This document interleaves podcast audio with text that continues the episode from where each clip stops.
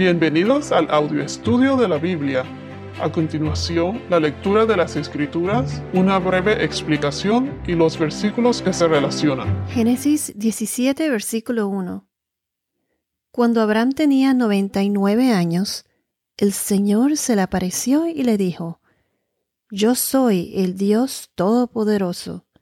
Anda delante de mí y sé perfecto. En el podcast anterior ya vimos que Dios es todopoderoso. En hebreo, el Shaddai. No hay nada que Él no pueda hacer. En el capítulo anterior fue eh, Agar lo nombró el Roí, el Dios que me ve. Y ahora Dios se refiere a Él con uno de sus atributos, que es todopoderoso, el Shaddai. En este versículo, el Señor dio dos mandatos anda delante de mí. Y el segundo es, y sé perfecto. Aquí donde dice, anda delante de mí, ¿qué es lo que esto significa? O sea, anda delante de mí.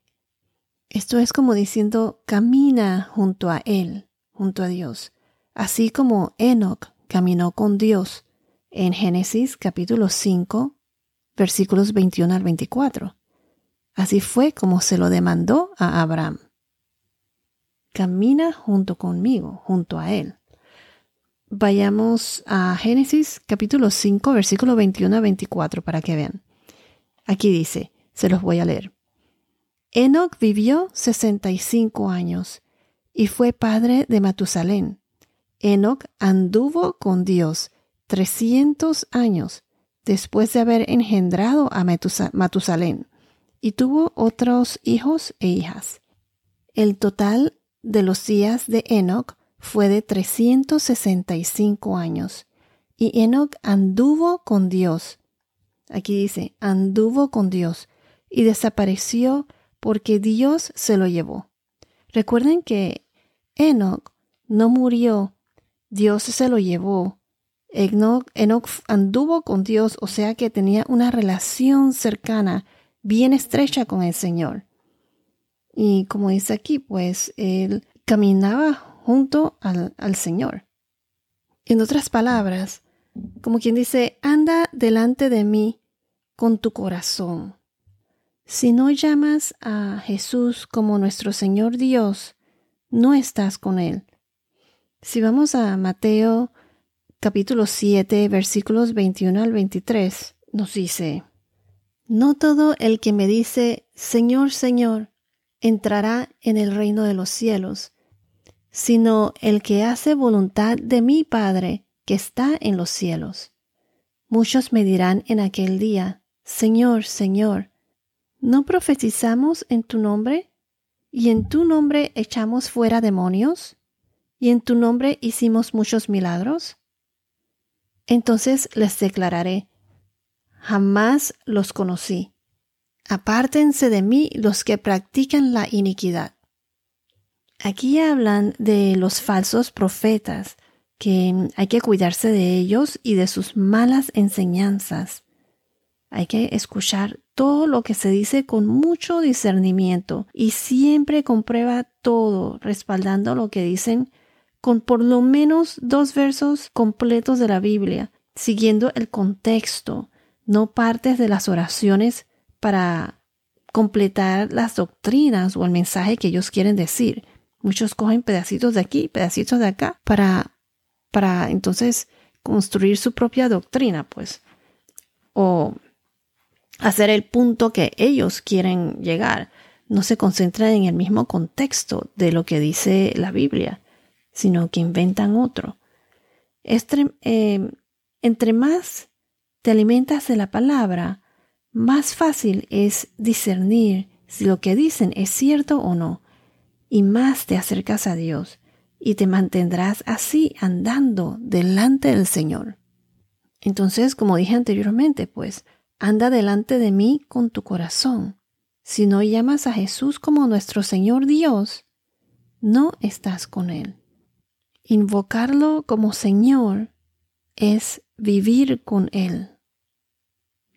Dios quiso que Abraham tuviera un compromiso total con él, como se dice en inglés, total commitment.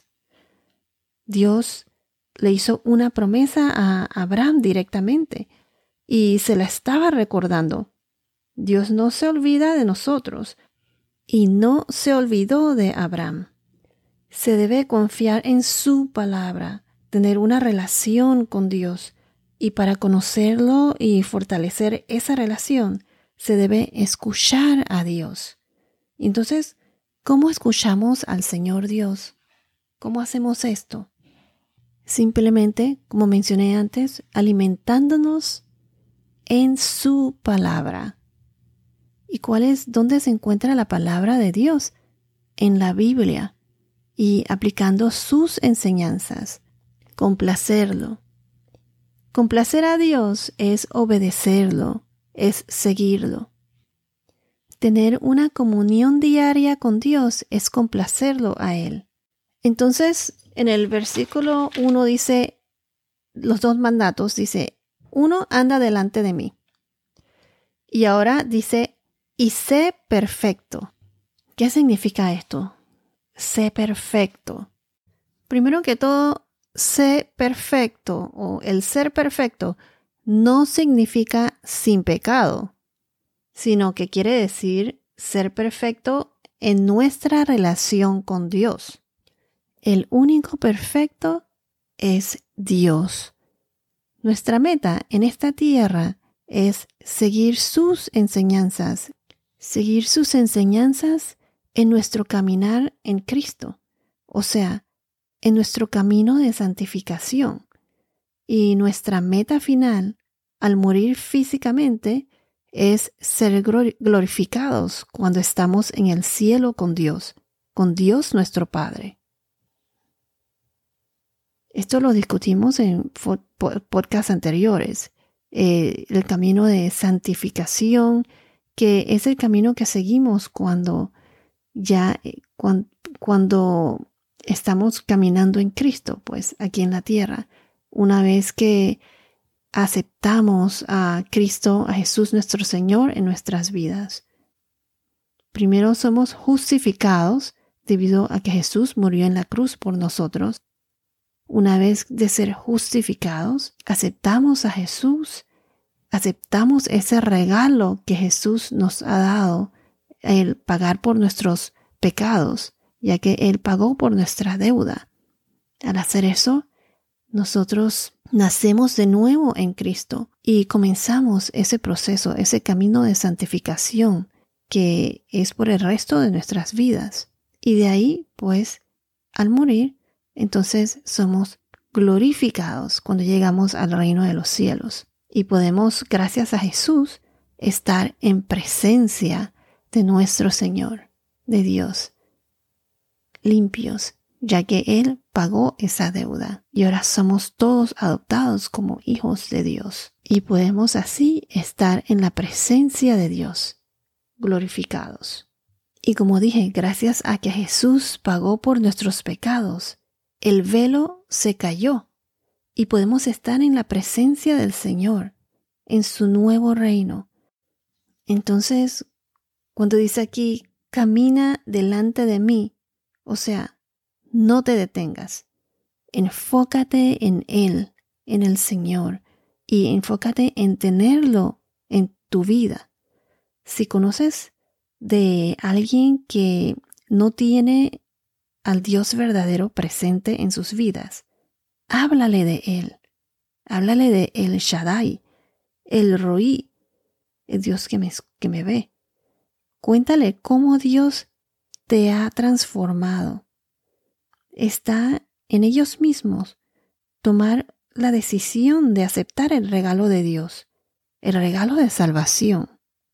Pero tú, todos los creyentes, nosotros, podemos plantar la semilla en cada uno de nuestros prójimos, en esas personas o seres queridos que no entienden de la promesa de Dios, que no leen la palabra, pero haciéndolo siempre con respeto, porque hay que dar el ejemplo. Los creyentes, aunque no nos demos cuenta, somos observados por otros y nuestras acciones dicen mucho. Si vas a hablar a alguien de Jesús, y él cree en otras cosas, eh, en falsas enseñanzas, pues háblale con respeto y háblale del Dios verdadero, el Todopoderoso, el Shaddai. Planta esa semilla. Entonces, como mencioné antes, ser perfecto en nuestra relación con Dios es escoger a Dios, elegirlo a Él, en lugar de nuestro de seguir nuestro propio camino, en lugar de elegir nuestro propio camino. Opino que la incredulidad, o sea, el unbelief, es el fundamento o la base de todo pecado. Claro, si no crees en Dios, no vas a seguir su camino, vas a pecar. La Biblia es también, es como nuestro manual de instrucciones. Instrucciones para la vida, para esta vida. Recuerden que la vida en esta tierra es temporal. Nuestra verdadera casa está en el cielo, en el reino de Dios. Entonces ahora los voy a dejar con una pregunta. ¿Llamas o oras al Espíritu Santo para entender, o sea, para comprender los pasajes de la Biblia?